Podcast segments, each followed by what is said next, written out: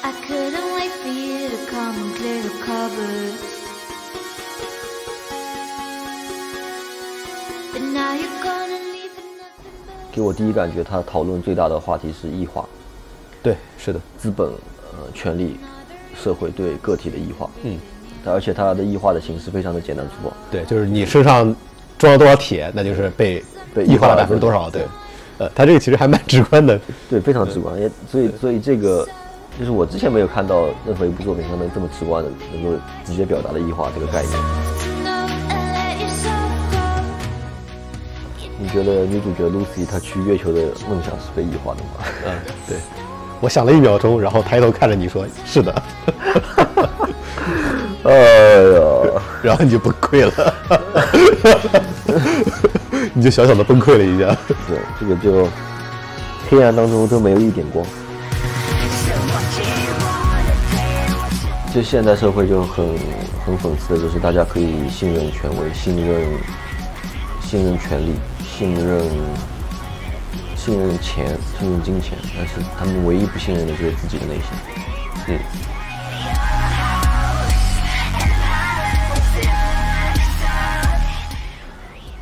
欢迎来到新一期的 Interesting。呃，因为之前疫情的原因，然后又大过年的，然后我就停更了一期，然后我现在补上补上，继续开始搞。呃，今天我请到了又是我的好朋友博乔，然后大家好，大家好。好，然后呃，之前他一直推荐我看那个《边缘行者》，然后因为过年最近比较空，然后就把它看了一遍。那也没有多长了，它一共一共十集，然后一集大概二十分钟。对，总长大概两百分钟的这么一个短的剧集。然后看了觉得，哎呀，真好看，一定要跟博乔表一表。是然后我里面看到很多东西，博乔，你是想你是看到最多的是一个少年的一个话题，呃，对我我认我认为他是，呃班，而且班级社本身就是这个制作的动画公司，对他们擅长的描述的也是就这样的青少年的问题，关于少年的成长以及少年的这个心理上的问题啊也好，对，是，而且它赛赛博朋克边缘行者它的文化设定其实是非常东亚化的。啊，对对，这也是我觉得，嗯，东亚的观众在看到这么一部有着赛博朋克外皮包装的作品的时候，会觉得异常亲切的一个原因。比之于就像《银翼杀手》这样的，它会更加让东亚的人，呃，观众们更容易去接受和动容。对，是的，就让我真正开始觉得想要投入进去看。其实一开始的 biu biu 的场面就是，那对无非就是就是但但其实我是没怎么看得进去，但是看到后来大概看到他母亲跟他对话的时候，嗯嗯这个时候才看才能产生一些真正的共鸣。呃，对他的这个描述的，呃，他的就是他的镜头语言和人物塑造其实也很精到，用了很短的篇幅就把这个母亲的形象立了出来，让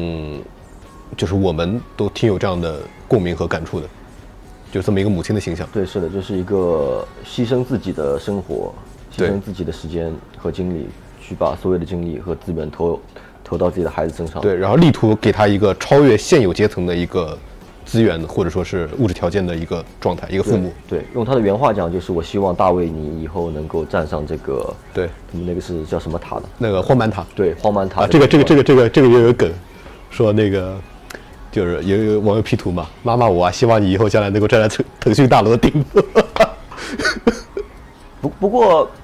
呃，大卫他倒不是一个很叛逆的孩子，就是在跟他父父他跟他母亲的关系上，对呃，就如如果说他也塑造成一个他上来就非常叛逆的和对抗性的，呃我觉得这也也也就落于俗套了。而恰恰是因为他的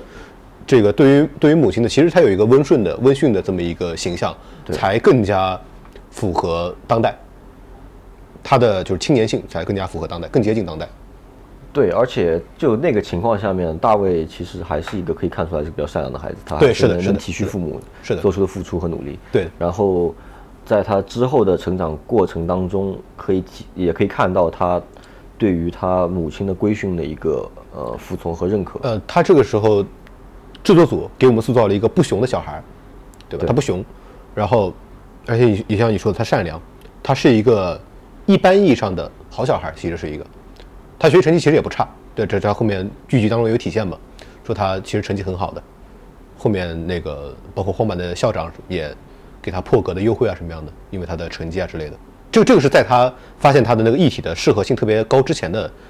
有这个描述嘛？他成绩本身很好，这个也体现了一个，就是说，呃，即便你做了一个这种这种框架意义上的好小孩、好人，又如何？又怎样？对这一点还是很残酷的。其实其实它整个故事它是一个大的悲剧，因为这是一个一个死局。对，呃，这个的压迫是不论你多保持初心、多善良，就能够就能够抵抵抗住的。甚至不是说你能力有多强，对对对你个人能力多好，你你能够所能够改变的一个局面。嗯，就像大卫他在作品里面，他也是一个天赋异禀的小孩，他可以承受呃军用级的这个呃呃对，叫什么芯芯片呃一体，一体对对，然后他还甚至最后还能穿上那个超级呃牛逼的这个大金刚，嗯对，但是他也他也改变不了什么，还是还是，哪怕他最后结局改一改，说把这个亚当重锤他他打赢了，打赢了，他他也其实也就变成了另外一个对呃亚当重锤吧。他通过抛弃人性来和对他进行挤压的这个体制进行对抗，呃，这这是一条没有办法回头的路嘛。他的灭亡可以说是完全可以预见的，也并不也并不新奇的。但是即便就是他，就算他赢了，我们给他一个美好的幻想结局，那又如何呢？其，其实在这个作品里面，你也可以看到很多，就对于钱的一个描述，它是描述的如此的入骨啊。人家急救队来了，然后先看看你这个啊对人是拿了什么套餐，你交了多少保险啊，你能享受什么样的服务啊？不行的话就等死吧。这个那个的话，呃那就给你好点说到这个这个，我我昨天刚去看了《流浪地球二》嘛，里面有这个和主角一起去那个太空电梯的宇航员，一个一个应该是个美国籍的黑人小哥，然后 这个这个这个因为出现歹徒了嘛，这个吴京饰演的这个主角上去跟歹徒搏斗，啊，这个黑人小哥看着主角要上去和歹徒搏斗，然后他说：“你冷静一点，我们还不是正式员工，没有医保。”对，其实就侧面的写出了这个社会，尤其是资本对于个人生活的一个渗透，就是甚至你的这个呃死的权利、享受医疗的权利，就完完完全的呃和资本的力量是挂钩的，你必须要参与到这个游戏里面。包括这个，这故事里头后来不是他母亲出了车祸以后，送去，因为没有钱，只能去黑诊所嘛。然后在这个故事里头，有专门就是所谓割肾的，也就是取人器官，然后再去进行器官交易的这样的黑诊所存在。所以就是也有人就这样去看这段剧情，认为他的母亲其实车祸本身是没有造成他死亡的，而是死死于后面的这个呃黑心诊所。唉，我是不是又说了一点 让你更加难受的话？对我可能还没从这个这个剧情里面走出来。嗯，回到你刚才说的这个少年少年感，那那你觉得，呃，这部作品它讨论的少年是以什么样的视角讨论，或者讨论的什么问问题呢？较之别的这种放在这种冒险题材框架下面的少年，我觉得这部作品它要更加贴合当代。嗯，他所描绘的问题也更加是，呃，不是那种空泛意义上的，就是少年的爱情、少年的友情这样的这种更加虚的对，话题，而是更加实际的和社会关系更加密切的少年的问题。他开始和社会有有有有接轨和接触了，就这个问题和社会是分不开的。对，它不再是单纯的去讲一个类似于就少年维特烦恼这样的这种少年心事总是多的这样的这种这种东西。他面临的问题都是呃极其实际的问题，比如比如说他走上这个犯罪道路的最大的原因就是他连他母亲的这个丧葬费，对他都付不起对。不光说不能花钱救他，他甚至连呃丧葬费也给不了，对。然后想办法去搞钱，然后正好碰到了露西嘛，而且这一点我觉得也也其实很蛮，就这个感受我不知道是否是大家的共鸣啊。就是我就是觉得，大卫在他母亲刚刚出事的时候，他对于经济一窍不通的这个状态，是还是蛮蛮东亚的一个情况的。就是父母他们愿意为小孩吃尽所有的苦，但是他们也同样的会把小孩保护的比较好，不愿意让他过早的参与到所谓的商业活动当中去。就当他当当当当大卫的母亲猝然离世之后，大卫从任何这个，就他他对于钱的来来来历是完全没有没有数的，对他都不知道他妈的钱哪儿来的。对，就是他根根本不清楚这个，呃，商业运作就是如何处在这个大的环境当中去生活下去。这一点也是我觉得这个作品当中他侧面体现出来的一点。这个问题，我认为在东亚也是也是常见的。其实这个也可以看出，这个班机社的整个整个内容里面的所占的比重和能量有多大。它明明是一个波兰公司，想要推广自己的产品，对对对对去先是找到了班班机社，应该是，对，是的。然后再再和那个网网飞飞网飞进行联系，对对对对然后是的呃结果这个所有的文化内核，你看到精神内核，其实是讲东亚东亚的一个嗯，对，相当相当亚洲，对，嗯，东亚的问题和东亚的东亚的社会。而且就是他们的洞察也是非常敏锐的。他们这么做，我认为不是完全的说，呃，这个每一个细节我都设计好，这样去硬做，而是对于社会洞察力和理解已经贯彻到了作品创作当中去。他们所描绘的这一个赛博朋克的世界，也一定程度上就已经本身映射了当代世界。我觉得就是当代世界吧，只是有对些方它它对面可能更极端一点。对对对，或者说它只是，呃，毕竟毕竟还套了一层皮，对对，给了故事一些自圆其说的合理性的条件。其实我觉得大卫这个角色和哪吒非常像，嗯，这也是他真正面对社会的时候，面对这个这个东亚文化里面无形的大手的时候，他做的一个反应。呃，他他他起先先是碰到学校里面这个学生的欺负嘛，霸凌恶霸嘛，，对。对啊，那我老子就打你嘛，老子去装了一套呃，特别高级的装备，牛逼一只，对。对，揍你一顿，对，然后因为我们家有钱嘛，对，啊，这个而而且这个他们把贫贱的排斥非常直，就非常非常顺其自然，就他们认为这是理所应当的。我们这个富有阶级对于底下的就是贫穷的阶级，对，我们对你的鄙视就是理所应当的。你理所应当的不应该和我同处一室，理所应当的不应不能和我享有同样的权利。呃，这个我认为也是目前渐趋有的一个趋势，或者说隐隐然在有的这么一个状态。对，就社会的分裂，社会的阶级的分裂，其实是愈演愈烈的。对，那可能可能可能能往前倒推个二三十年，我们至少口头上还要，就不管心里是不是真的这么认为，至少口头上还要说这个贫富都一样，那毕毕竟在我们小时候，就我们上小学的年代来说，就是什么呃市长的儿子啊，什么厂长的儿子啊，或者不管你这啊个所谓阶级多高的儿对子，都是很不不不不以不以这个贫富来去论英雄，而且人的成功也不也不去以贫富作为一个唯一的或者说是特别重要的衡量标尺。对，就是我们的经验里面，就这些人的孩子，其实和普通普通家长的孩子是在同一个学校上学的，对对对同一个当当当坐坐在同一个班级里面。是，当时这个公平这个说的非常的重要，讨论的。对，但是到现在的话，我很难想象，就是什么市长的儿子啊，或者权贵的儿子和民工小学对，去上个学，或者是民和民工孩子一起什么，嗯，打打打打打游戏啊什么，我是看不到的。然后讲回哪吒，那就是，其其实和哪吒是对应的，他去揍揍这个富二代，呃，揍这个龙王的儿子，对，然后龙王的儿子又跑过去跟他爹告状，他爹就想办法去搞他。对，先搞搞他爹，呃，治不了你，能治你爹。那当然他，他的反应也是哪吒式的反应，就是呃，呃去你妈的，对，那我就跟你索性就干到底。对，干。这个这个直接我摆脱你的社会性的这种构架，或者说这种规则。他其实没有真正的，都不是真正，他都没怎么真的接触到社会的一套规则。嗯，对，那他就是一种呃，从一个角度讲讲讲是盲动，那另外讲就是人类呃维护自己尊严的一个本能。嗯，嗯，你你要搞我什么？那我搞你呗，我还我还比你厉害呢，老子能打你呢，对吧？哪吒能骑在龙王儿子头上把他揍一顿，一点问题都没有。但是但是他忽视了他背后的一个呃社会的一个游戏的一个一个对。你永远没有办法做到只把这个矛盾局限在你们个人身上，对个体身上。对，是的。对其实我们还是挺需要那期猫和老鼠的。为什么每次我们挑的话题，我们俩就这么悲伤，对，每次都是悲剧话题，然后哎去，哎，呃而且这个和赛博朋克又特别的接近这个话题，对吧？对从从边缘行者来入手的话，对，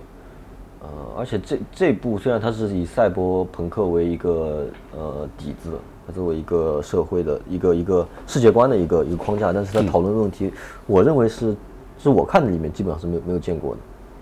呃，这么多，包括阿基拉里面它，呃，也也有一点呃相似性，它毕竟是他们讨论的呃，阿基拉讨论的更加宽泛而宏大，而它这个更加现实和实际，对它落到了细节当中去虽然。他们的视角都是一个什么十三四岁的一个年轻人，或者是青呃对年，，大卫应该要稍微再年长一点，他毕竟你到了高中这个年纪了。嗯，大卫应该有个十六七，嗯嗯，嗯，或者接近成年这样的一个状态。对，而且大卫这个身上也有很明显的，呃，我认为就为什么说他青年问题比较明显，呃，他身上有着很明显的这种俄俄狄浦斯的情节，嗯能展开说一说吗？就是，呃，他出他初加入这个魅音团队的时候，呃，他后来的这个女友 Lucy 于他当时来说其实是有有一有一定母亲的这个形象在的。对，因为露西懂得又多，然后又在对社会对对对对上混过，然后对对对就可以，就是他的阅历远超于他对对，可以指导他的生活，对，而指导他的生活是相当程度上母亲的一个工作责任，或者说是惯常在家庭当中扮演的形象，而呃，他们团队原始原原初这个老大曼恩又在一定程度上填补了他心目中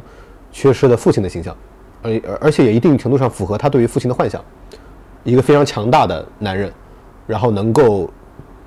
照顾好、罩得住小家庭里面所有的人，他们全部能照顾到，而且所有的事情他能够解决掉，就外部的压力他能够对抗掉。呃，他对 Lucy 的情愫也是一直是压抑的，直到在那个 Rebecca 的 Rebecca 的哥哥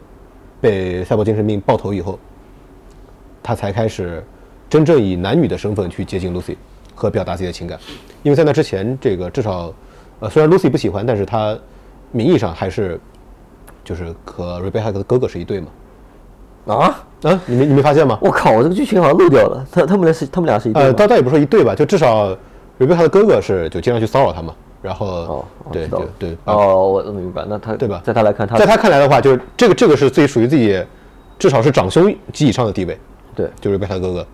是，那如果他先在自己之前和瑞贝卡建立了呃和和和 Lucy 建立了联系，情感上的联系，他是不能碰的。他是强化了 Lucy 作为长辈的一个身份。对对对，是的，直到直到他这个被赛博精神病杀害以后，他才开始逐渐逐渐的展露他单纯的作为男女这方面的喜爱之情。其实他他跟呃 Lucy 在一起的时候，我觉得哎呀，这有点烂俗。但是后来看到结局，觉得哎，这样拍也挺好的。虽然虽然它更黑暗了，但是也更真实了。对，嗯，少年很难不喜欢上一个能够指导他生活的女性，啊，对特别是在他呃极为迷茫的时候。对，那女性也一样，女性也嗯，嗯对，是。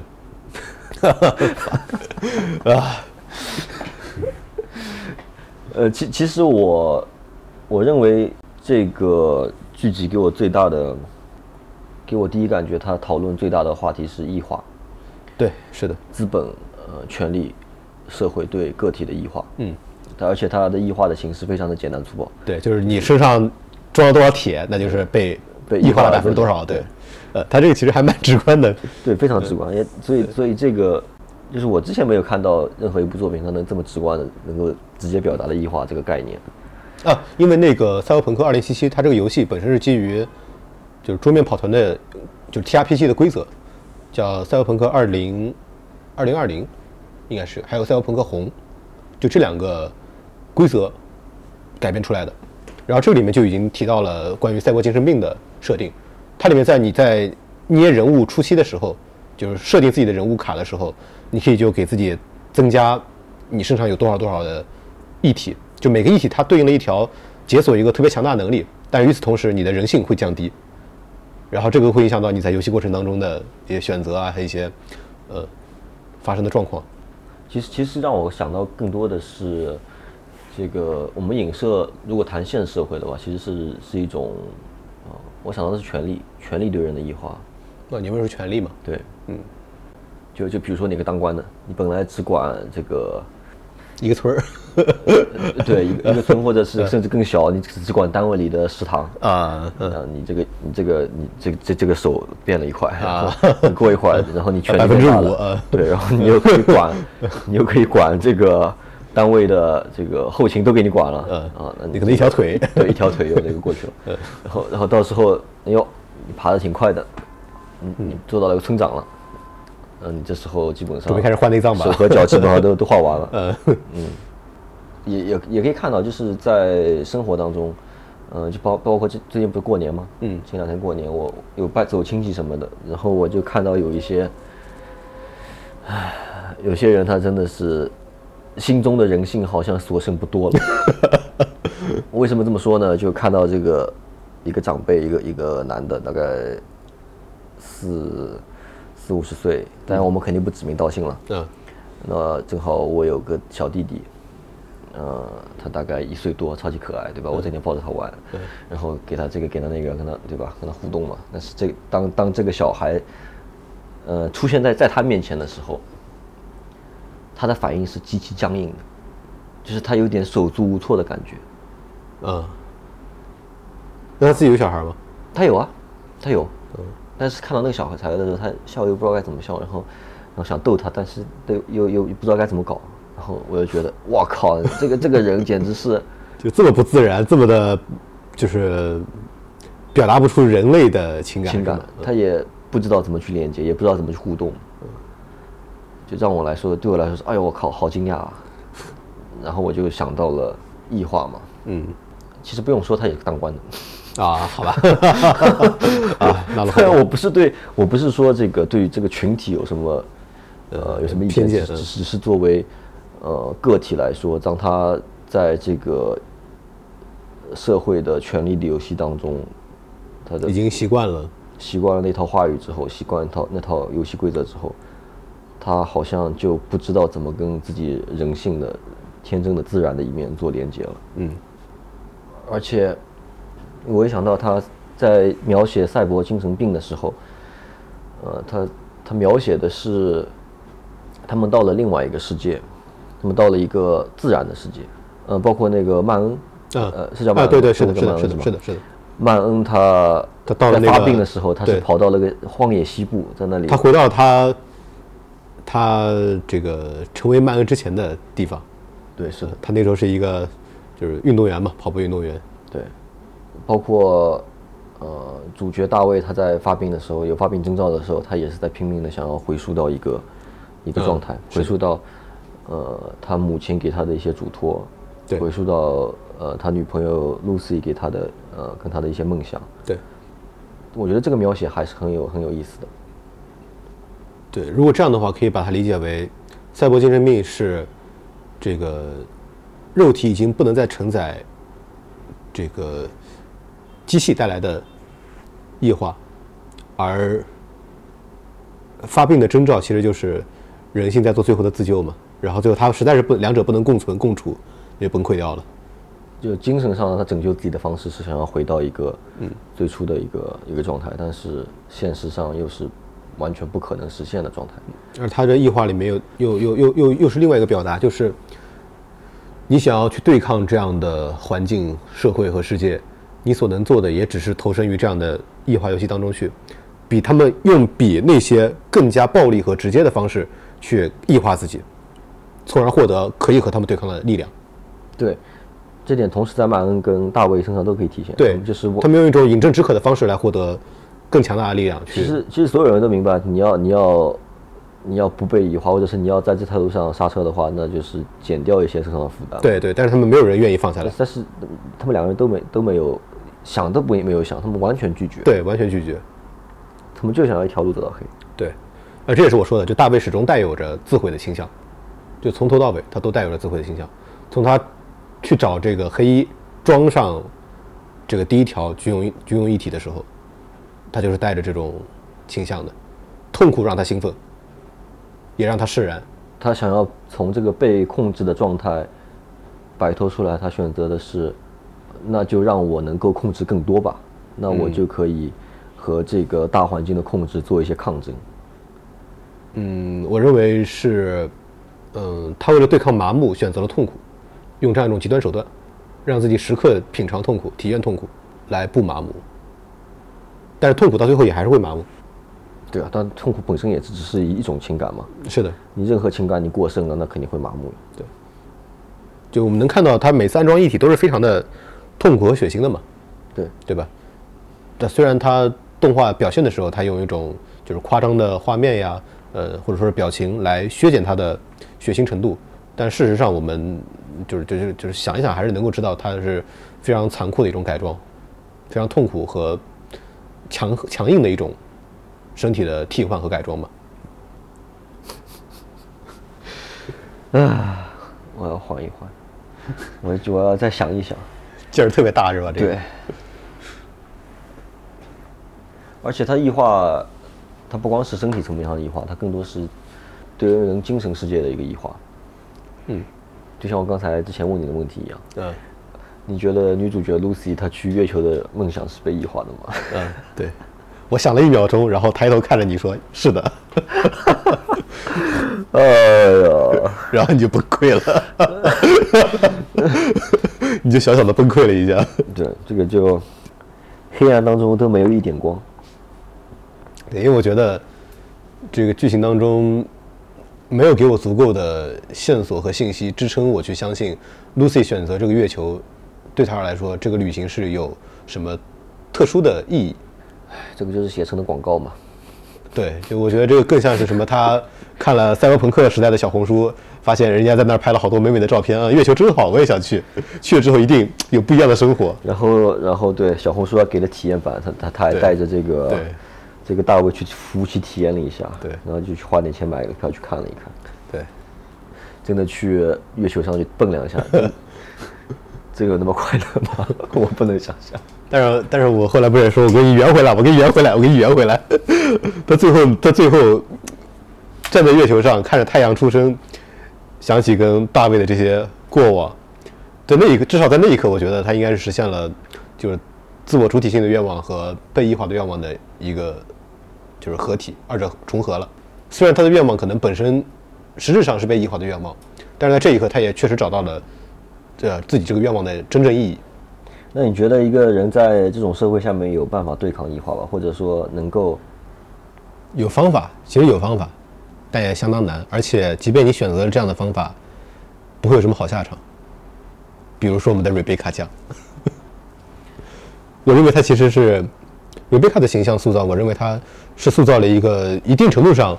实现了自我和这个世界和解的这么一个角色或者说人物吧。哎，也不叫和解，就是他能相处的比较协调。改装也改装，但是我知道我我我改装是干嘛用的。贝卡好像他改装的不是很厉害，呃，双双手双手后来还是全改掉的呢。对，其他的好像也没怎么动。嗯，好像还有腿部一类的吧，反正就呃，都都肯定没有那么夸张了。瑞贝卡还有那个曼恩的曼恩的伴侣，就是大姐，嗯，他们两个我觉得都是一定程度上的达到了平衡。他们对于自身的改装应用，呃，还是出于对于所爱之人的保护和协助才去使用改装的。当他以爱人为原初动机和目的去使用这些机器的时候，嗯，他的核心主体就还是他的人，就他他他自身，就没有到一往无前的追求越改造越好的这个这个这个螺旋里面去。但是这样的人在赛博朋克世界观里面，他也常常要注定了为别人而牺牲。啊，不过大卫他妈不也是这样的人吗？啊，对，对吧？嗯，其实我觉得现代社会的这个异化不输给这个，完全不输给这个。你看，你看这个，呃，就这部作品里面，大概我估计就就出现了几个主要的角色里面，有百分之二三十的人没被异化吧？嗯没有，其实每个人都都有，其实每个人都有，只不过程度不一样而已。或者说，有的人他把它局限在一个还算可控的范围内，嗯，呃，所以他留了一部分给自己的人性。在这样的世界观里面，可能能做到像这个瑞贝卡或者说是曼恩的伴侣这样，竭尽全力拼到最后一刻，就就可能已经算算算还还算是一个善终了吧。对，这最好的结局了。对，我知道为何而战，然后也尽全力了。对，也知道自己怎么死的。对，可以了。就在这样世界观里面，想追求一个好结局是不可能的。任何一个赛博朋克世界观的作品，如果让人觉得很期待这个世界的话，那它一定是失败的。啊，有的人还挺喜欢的。啊，你可以觉得他的这这个这个美术风格很酷啊什么的，我觉得这没有什么问题。但是就向往这么一个世界，大可不必，因为真到那一天，大部分人可能就是大卫在逛街的时候那些背景板，大部分人可能是那个形象，躺在地上磕药磕过头，然后对吧，成为一个飞机杯巨头。呵呵呵用无休止的这种工业化奶头乐麻痹自己，成为一个行尸走肉。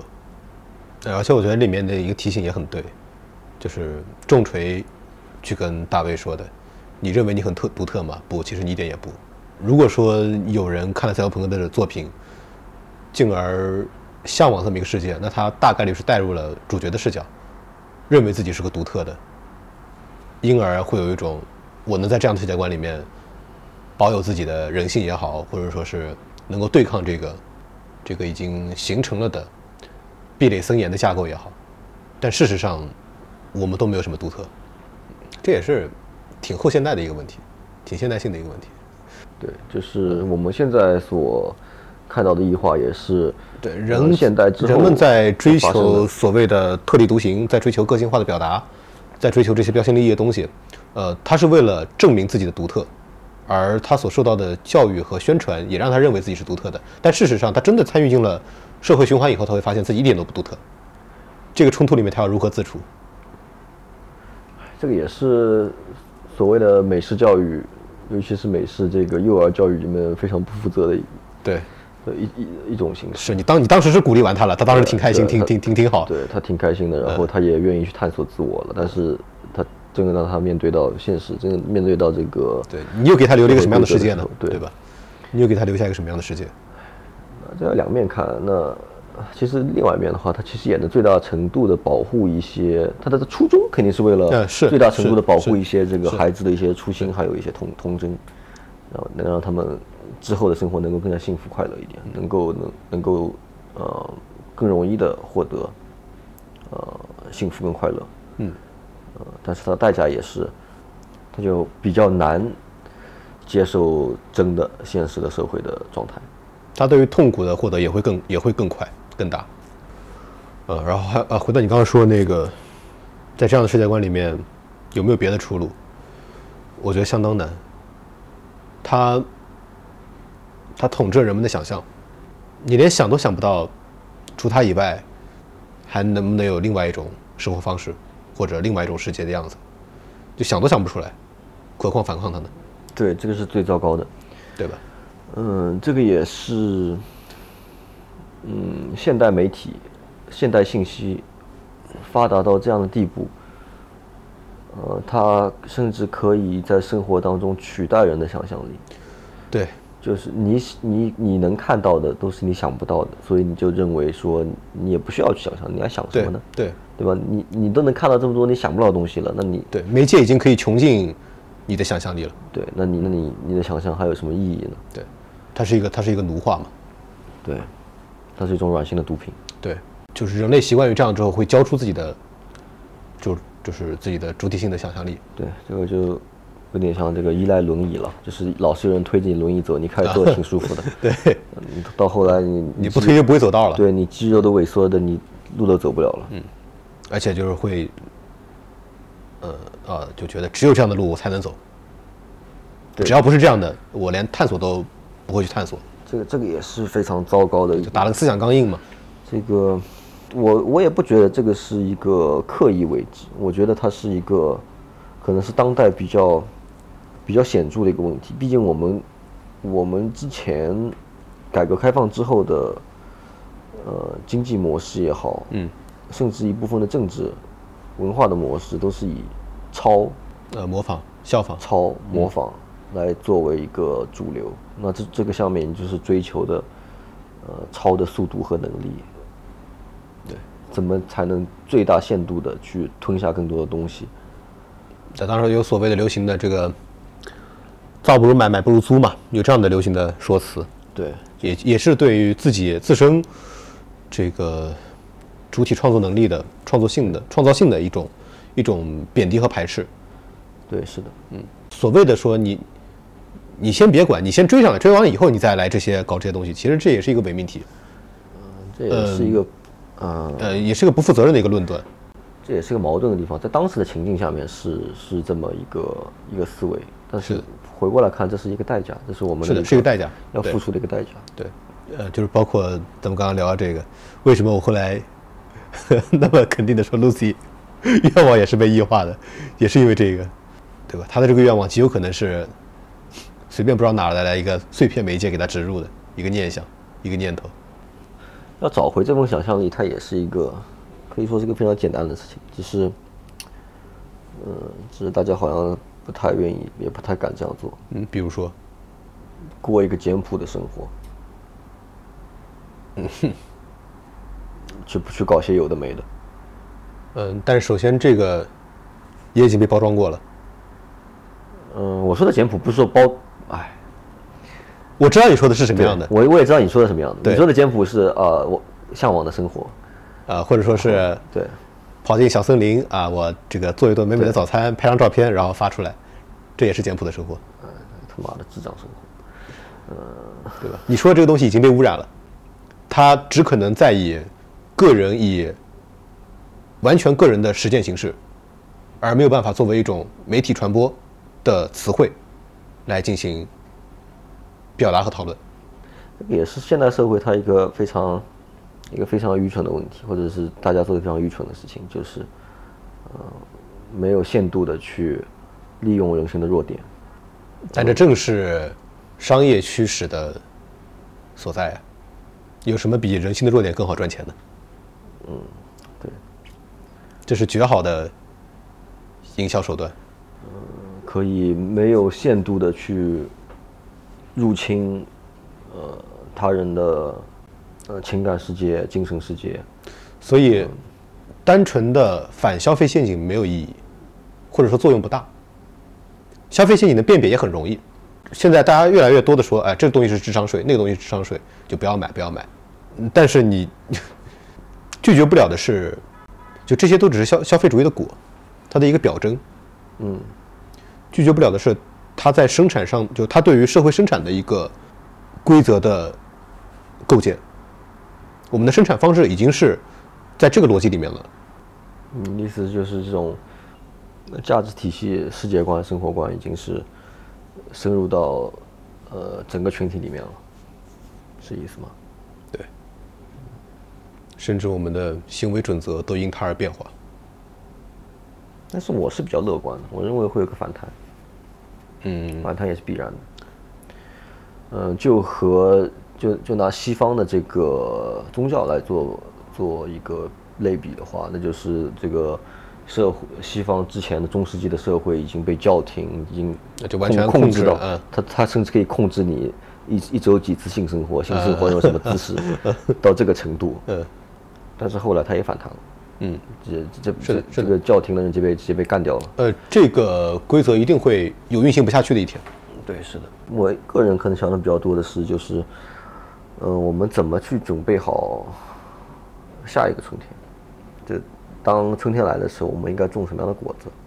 或者说我们现在要做什么样的准备？去搞点什么农具啊？嗯嗯，我认为这个是对的。对然后你说的所谓简朴的生活是一种路径和方式，呃，啊，当然这个这个这个它肯定是带引号的，它是一种一种概念意义上的，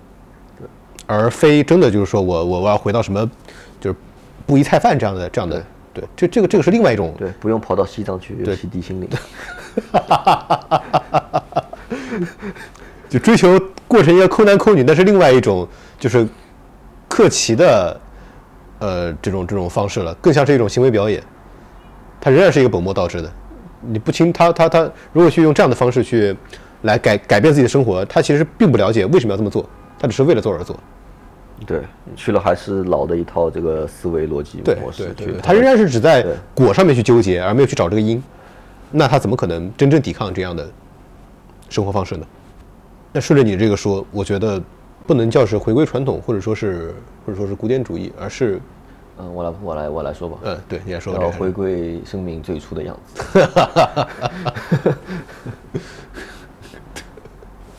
就就现代社会就很很讽刺的，就是大家可以信任权威、信任信任权力、信任信任钱，信任金钱，但是他们唯一不信任的就是自己的内心。嗯甚至他们觉得内心应该是一个做出牺牲的东西。对，嗯，我牺牲了内心可以换来金钱，嗯，可以换来地位或者权利。对，那换了这些东西以后呢这些东西又可以可以可以给你提供庇护，给你提供一个安全的、可靠的、美好的、享受的一个状态。那所以大家其实对安全非常的匮乏，对，可以这么理解吗？，这，嗯对，是这样的。我认为你你从来见不到一个，呃，小孩子对未知有多少真正多少的恐惧。比如说一个小孩子才五六岁，然后他他爸跟他说，哎，我们去哪里哪里玩嘛。那小孩子，哎呀，太好了，我我我可以不用去幼儿园了，我可以去干嘛干嘛干嘛，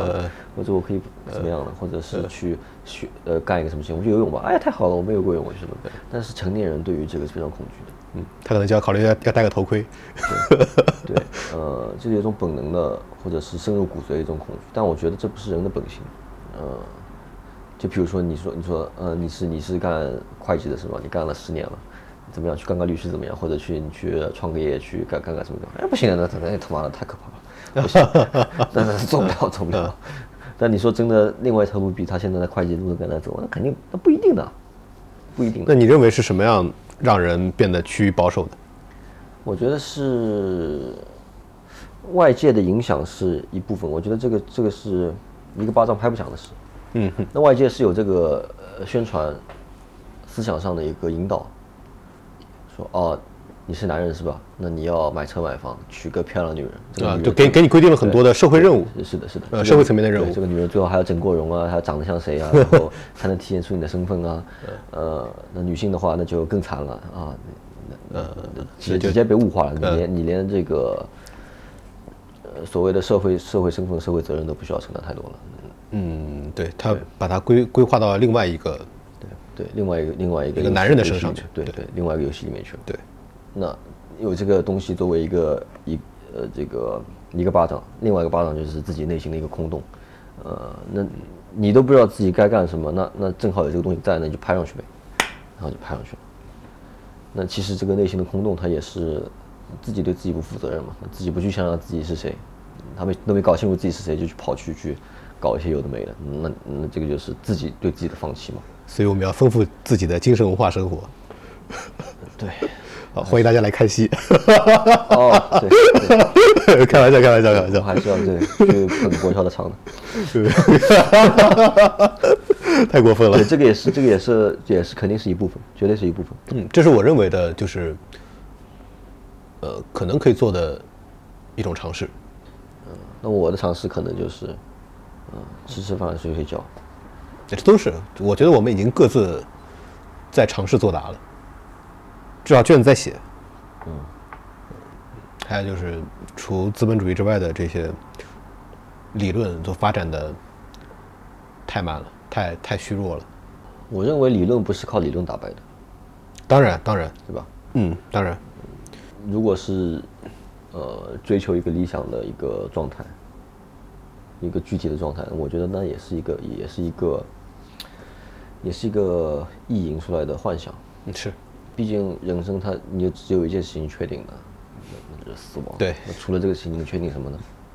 所以我觉得过度追求，去拿另外一个东西来取代现在的这个追求，也是也是很有问题的。嗯嗯嗯，我明白你的意思。就就像就像前前两天有个朋友跟我说，哎呀，我现在那个工作做的不想做了，呃，虽然之前工作内容跟我之前的专业喜欢的专业有一点点搭边，但是其实做的事情就是就完全其实不是不是一回事。嗯啊，我大概知道了。然后他说 哦，我，然后他说不行，我要再多换两个工作，再试试其他的道路。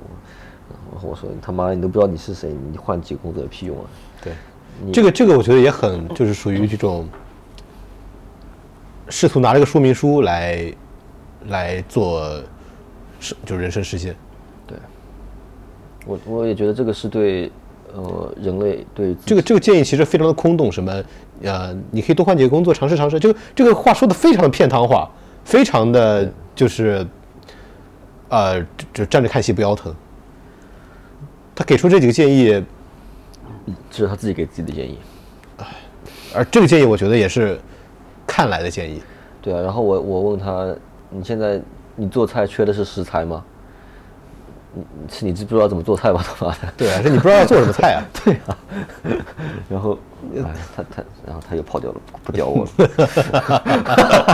他觉得你在跟他讲有的没的，对，多久我在给他洗脑，我说啊，行吧，OK 吧。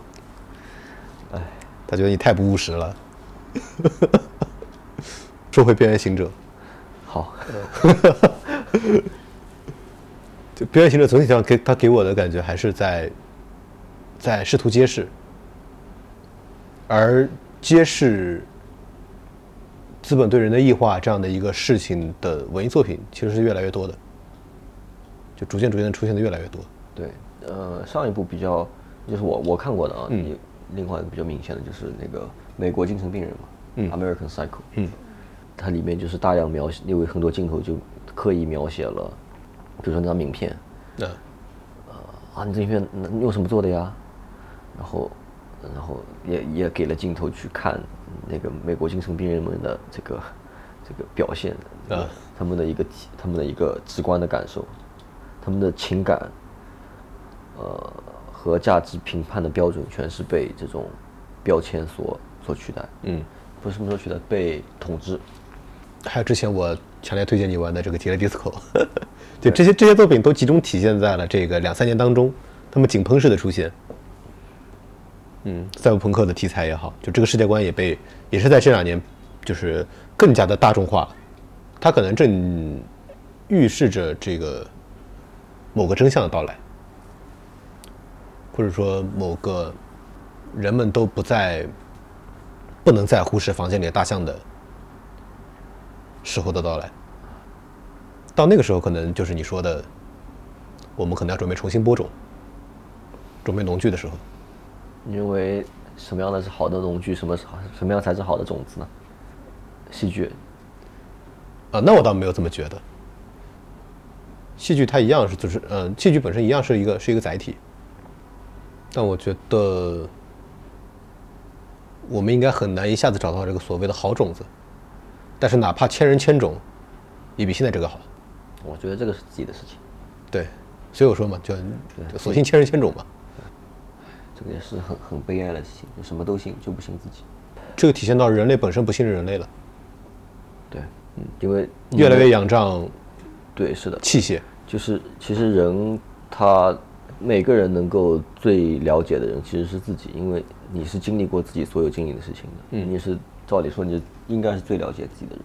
而这个人应该是给你最多启发、最多启示的，能够了他开启了一扇你能了解人人类的一个窗户，人到底是什么，最好的窗户。这个，呃，稍微稍微有点小剧透。正好我想到这个，想到了昨天看的《流浪地球二》。这个里头，它因为太阳出现这个太阳氦闪危机嘛，一百年内它就将吞噬地球，所以这个地球成立了一个呃全球联合政府，来应对这次面对全人类的这个灾害和危机。然后同阶段也有科学家研发出了所谓的数字生命。可以完全把人的意识拷贝储存，进入这个数字世界，然后那自然而然的地球上的人类就分成两派，一类是支持呃所谓的“流浪地球”计划的，就是建造行星发动机把整个地球带走离开太阳系的这么一群，还有一群就是支持数字生命的，嗯，然后在剧情当中，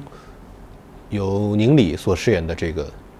原先从事数字生命研发工作的这个科学家，对呃刘德华饰演的这个另外一个科学家说，就是没有人的文明，什么都不是。嗯，对啊，那文明就是人搞出来的呀，嗯，没有人，嗯，对，他他当时对应的是就是就是刘德华饰演这个科学家，呃，